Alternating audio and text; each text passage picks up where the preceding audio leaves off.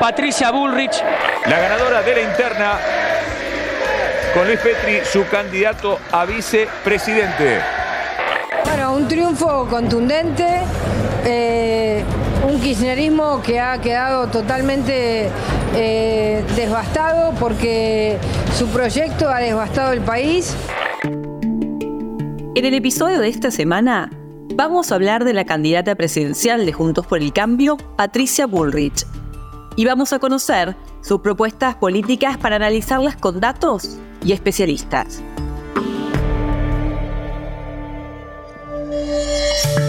Esto es el podcast de Chequeado, un espacio en el que vamos a compartir con vos algunos de los chequeos para que sepas qué de lo que se dijo o escuchaste es verdadero o falso. También Vamos a explicarte en profundidad un tema de actualidad y a traerte datos y contextos para que entiendas mejor las noticias. Soy Florencia Ballarino. Bienvenidos. Se vienen las elecciones generales del 22 de octubre y desde Chequeado analizamos las plataformas electorales presentadas por los candidatos a presidente Javier Milei, Patricia Bullrich y Sergio Massa para saber qué proponen en cuatro temas claves del debate público. Economía, educación, salud y seguridad. Esta semana vamos a indagar en los planes de Bullrich sobre política cambiaria, retenciones, planes sociales, inseguridad y educación. Patricia Bullrich publicó sus propuestas electorales para un país ordenado en Twitter. Allí plantea en el plano económico el bimonetarismo, a partir del cual convivan el peso argentino y el dólar, Escucha lo que dijo al respecto en La Nación Más.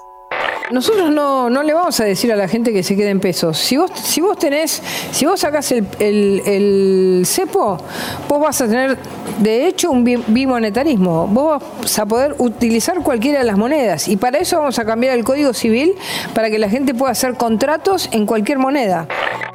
El analista financiero Leandro Sicareni advirtió sobre los riesgos de esta iniciativa la demanda de pesos está en un mínimo histórico y hay un cepo que está bastante agotado pero es gigante, con lo cual uno tiende a pensar que si sacas el cepo y le decís a la gente que use la moneda que quiera, el 100% va a elegir el dólar, con lo cual va a haber una corrida muy fuerte contra el peso y eso derivaría en una hiperinflación. Por su parte, el economista Ricardo Delgado, titular de la consultora analítica y subsecretario de coordinación de la obra pública durante la gestión de Mauricio Macri, dijo que el bimonetarismo que propone Bullrich es parte de una aceptación fáctica de una realidad que ya existe y que en Argentina tiene más de 240 mil millones de dólares atesorados fuera del sistema financiero, por lo que sería bueno dar un esquema de salida legal a esa lógica de ahorro de los argentinos. La candidata de Juntos por el Cambio también propone la eliminación inmediata de las retenciones de producciones regionales. Así habló un Coninagro. Es un modelo que nosotros vamos a plantear eh, que va a ser muy importante. Nosotros vamos a ir a retenciones cero eh, y esa retención cero va a tener un mecanismo para va a generar un mecanismo de retención de una, de una parte del dinero que va a ser como un crédito a futuro. Hasta tanto vayamos sustituyendo, pero va a ser plata de la gente, va a ser plata del productor. ¿Qué son las retenciones? Son tributos aplicados en aduana que graban la venta al exterior de distintos bienes, tomando como base imponible las cantidades declaradas al precio internacional vigente. Vamos a los datos. Entre enero y agosto de este año, la FIB recaudó en derechos de exportación casi 742 mil millones de pesos, lo que implica una baja nominal del 11,4% con respecto al año pasado, como consecuencia del impacto de la sequía.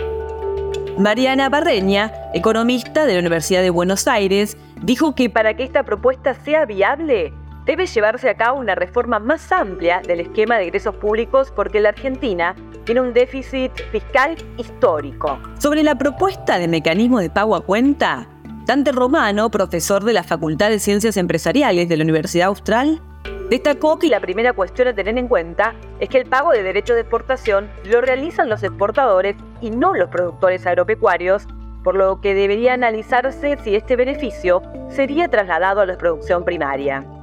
Por otro lado, el pago de derechos de exportación, comparado con el de los impuestos como ganancias, por ejemplo, es mínimo. Ahora, si fuera un crédito fiscal de libre disponibilidad, con la posibilidad de hasta transferirlo o pedir su devolución, quizás podría funcionar. En términos de políticas sociales, Bullrich incluyó en su plataforma una propuesta para transformar los planes sociales en seguros de desempleo que cubran temporalmente a aquellas personas que se encuentran desempleadas. Escucha lo que dijo en el programa El Diario de Leuco. Desde el primer día, vamos, eh, quizás el primero de enero, para poner una fecha cierta, vamos a eh, tener un cuestionario para cada una de las personas que cobra un plan social. La persona va a tener que decir qué nivel de formación tiene, qué trabajo, si está realizando un trabajo o no está realizando un trabajo. La verdad es muy importante, el que miente va a tener consecuencias, eh, qué tipo de formación tiene y todos los días a partir de las condiciones que tenga se le va a ofrecer o un curso de formación o un servicio cívico para habilidades laborales em, o la terminalidad, secundaria, pero todos los días va a tener que dar presentismo en un determinado lugar. Con lo cual, si en vez de dar presentismo en el lugar se va a un piquete, esa persona pierde el plan. Rafael Rothman, experto en políticas sociales y previsionales, explicó a Chequeado que una propuesta como la de Bullrich es posible, pero se debe diseñar de manera adecuada para que los planes sociales tengan como objetivo que los beneficiarios consigan un empleo. Por su parte, Luis Campos, coordinador del Observatorio del Derecho Social de la CETE Autónoma, planteó que la única forma de que los programas como el Potenciar Trabajo se vayan achicando por la vía del pasaje a otras modalidades de ocupación es que crezca la economía y que se genere una fuerte demanda de puestos de trabajo que vaya absorbiendo a los beneficiarios de estos programas. En su plataforma, Bullrich propone bajar la edad de putabilidad y modificar el régimen de menores que delinquen. En el programa Más Entrevistas de la Nación dio más detalles. Bueno, nosotros habíamos presentado ya un proyecto siendo gobierno y yo lo estoy rearmando.